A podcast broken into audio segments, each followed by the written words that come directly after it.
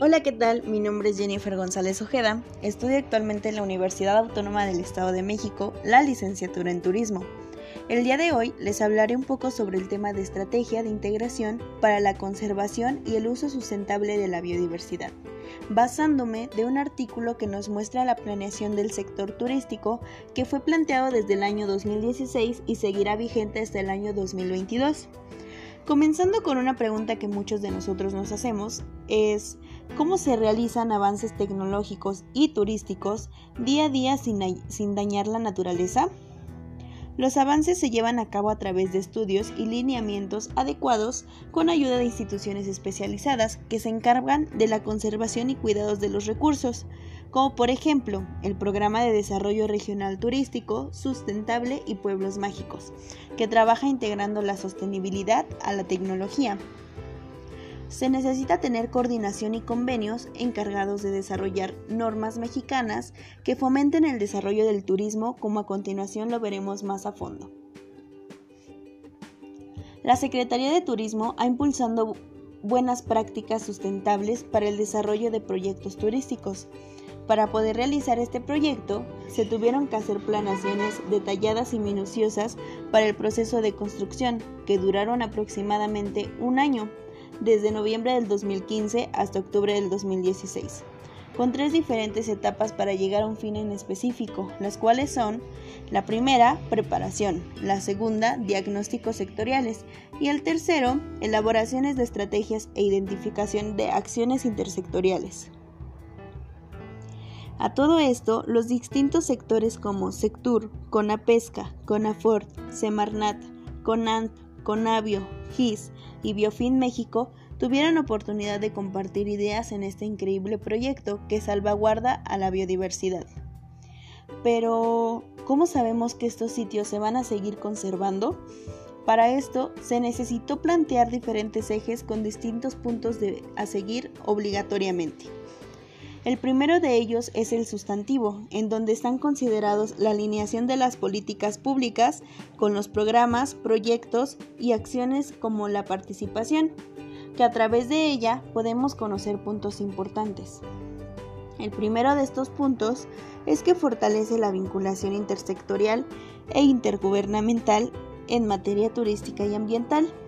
El segundo establece programas que fomenten el desarrollo intercultural, el tercero, realiza investigaciones de educación y capacitaciones asociadas del turismo por medio del Instituto de Competitividad Turística. el cuarto son los procesos de participación entre diferentes individuos, ya sean privados o públicos, como la sociedad civil, la academia, las comunidades y un sinfín de instrumentos e individuos que la conforman. Otro punto importante del eje sustantivo es el impacto sectorial en la biodiversidad, en donde se adaptan prácticas a nivel nacional e internacional con innovaciones tecnológicas con el uso exclusivo de materiales sociales y ambientalmente responsables.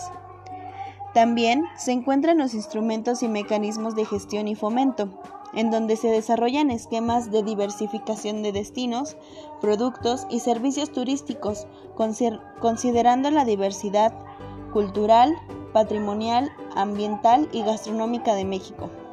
En el punto de instrumentos de planeación sectorial, son todos aquellos elementos considerados en las políticas y programas institucionales que inciden en los procesos de producción y servicios, con atribuciones en la materia, criterios y lineamientos para el establecimiento de salvaguardas de biodiversidad en el sector turístico, así como parámetros de capacidad de carga para las zonas turísticas sujetas en una, una mayor presión o que se encuentran en zonas ambientalmente frágiles. En el segundo lugar tenemos los ejes de coordinación. En este eje se encuentra el arreglo de capacidad institucional, que, aprovechando la experiencia de proyectos exitosos y buenas prácticas ejecutadas por redes turísticas existentes, como por ejemplo redes de turismo de naturaleza, comunitario, ecológico y alternativo, también como redes de jardines botánicos y áreas naturales protegidas en México, podremos guiarnos de ellos para poder replicarlos. Por último, están los ejes de soporte, que es en donde las acciones se utilizan para lograr un suministro de los insumos y la habilidad de atracciones necesarias a nivel institucional para integrar la conservación y el uso sustentable de la biodiversidad de una manera mucho más efectiva. Entre los puntos más importantes se, encuentra el financiamiento, que es todo lo relacionado con los recursos económicos para el cumplimiento de los objetivos dirigidos a la productividad, considerando tanto los presupuestos de instancias correspondientes como los gastos. En los mecanismos de evaluación y seguimiento son los que se encargan de la creación y fortalecimiento de sistemas de información necesarios para la evaluación y seguimiento de los objetivos planteados. Por último, pero no menos importante, se encuentra el marco legal, que establece los instrumentos legales robustos y congruentes que promueven y faciliten el cumplimiento de las metas.